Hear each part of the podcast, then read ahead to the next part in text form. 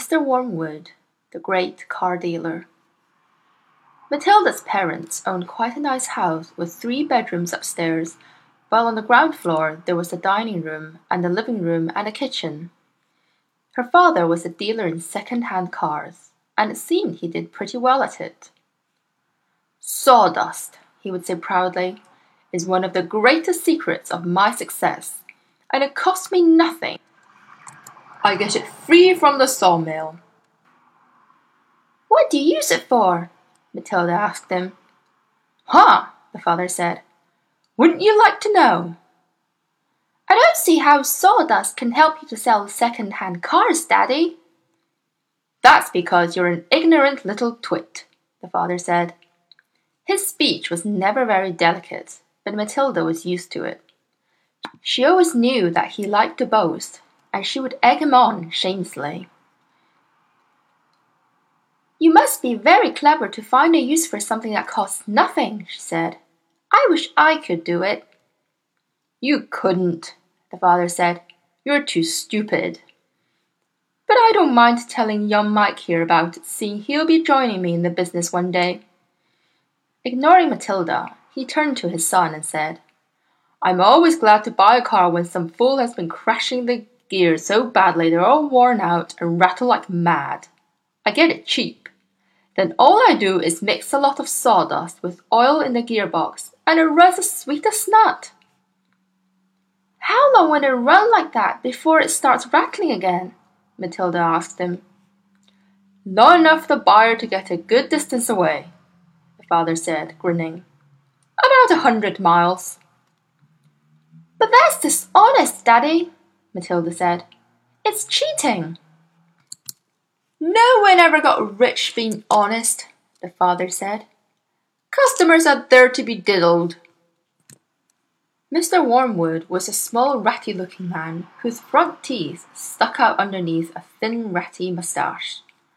He liked to wear jackets with large, brightly coloured checks, and he sported ties that were usually yellow or pale green. Now take mileage, for instance, he went on. Anyone who's buying a second hand car, the first thing he wants to know is how many miles it's done, right? Right, the son said.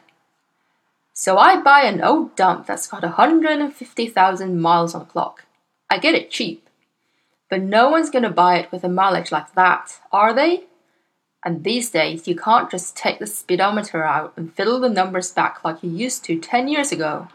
They fixed it so it's impossible to tamper with it. Unless you're a ruddy watchmaker or something. So what do I do? I use my brains, laddie. That's what I do. How? young Michael asked, fascinated. He seemed to have inherited his father's love of cookery. I sit down and say to myself, how can I convert a mileage reading of 150,000 into only 10,000 without taking the speedometer to pieces? Well, if I were to run the car backwards for long enough, then obviously that would do it. The numbers would click backwards, wouldn't they? But who's going to drive a Fleming car in reverse for a thousand and thousands of miles? You couldn't do it. Of course you couldn't young Michael said. So I scratched my head, the father said. I used my brains. When you've been given a fine brain like I have, you've got to use it. And all of a sudden, the answer hits me. I tell you, I felt exactly like that other brilliant fellow must have felt when he discovered penicillin. Eureka! I cried. I've got it! What did you do, Dad? The son asked him. The speedometer, Mr. Wormwood said, is run off a cable that is coupled up to one of the front wheels. So first, I disconnect the cable where it joins the front wheel. Next, I get one of those high-speed electric drills and I couple that up to the end of the cable in such a way that when the drill runs, it turns the cable backwards. You got me so far? You following me? Yes, Daddy, young Michael said. These drills run at a tremendous speed, father said. So when I switch on the drill, the mileage numbers on the speedos spin backwards at a fantastic rate. I can knock 50,000 miles off the clock in a few minutes with my high speed electric drill. And by the time I've finished, the car's only done 10,000 and it's ready for sale.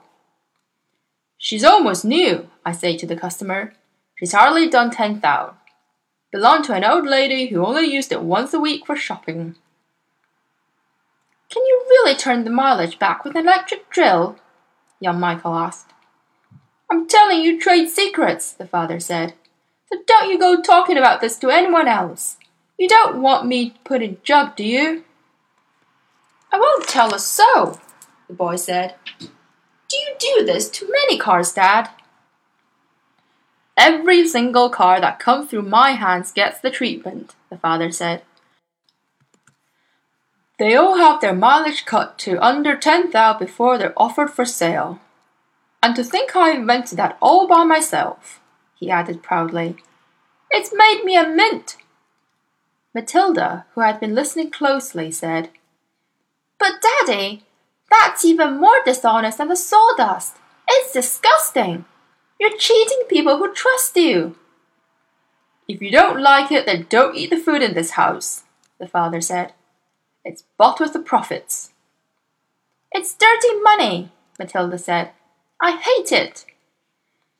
Two red spots appear on the father's cheeks.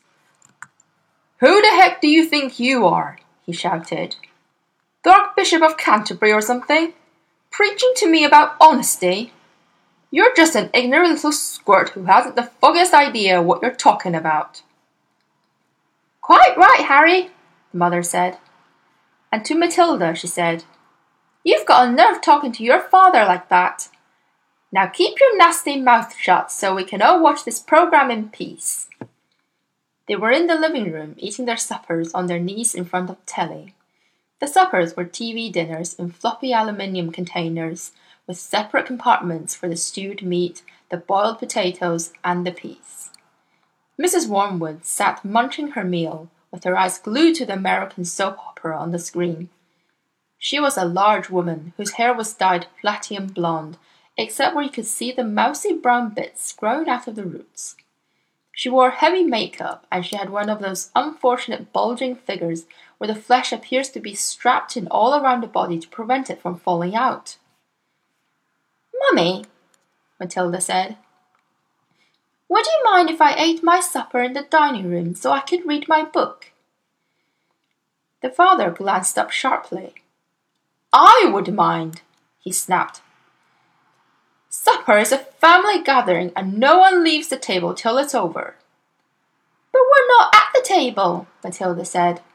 We never are. We're always eating off our knees and watching the telly. What's wrong with watching the telly, may I ask? The father said. His voice had suddenly become soft and dangerous. Matilda didn't trust herself to answer him, so she kept quiet. She could feel the anger boiling up inside her. She knew it was wrong to hate her parents like this, but she was finding it very hard not to do so. All the reading she had done had given her a view of life that they had never seen. If only they would read a little Dickens or Kipling, they would soon discover there was more to life than cheating people and watching television. Another thing, she resented being told constantly that she was ignorant and stupid when she knew she wasn't. The anger inside her went on boiling and boiling, and as she lay in bed that night, she made a decision. She decided that every time her father or her mother was beastly to her, she would get her own back in some way or another. A small victory or two would help her to tolerate their idiocies and would stop her from going crazy. You must remember that she was still hardly five years old, and it is not easy for somebody as small as that to score points against an all powerful grown up. Even so, she was determined to have a go. Her father, after what had happened in front of the telly that evening, was first on her list.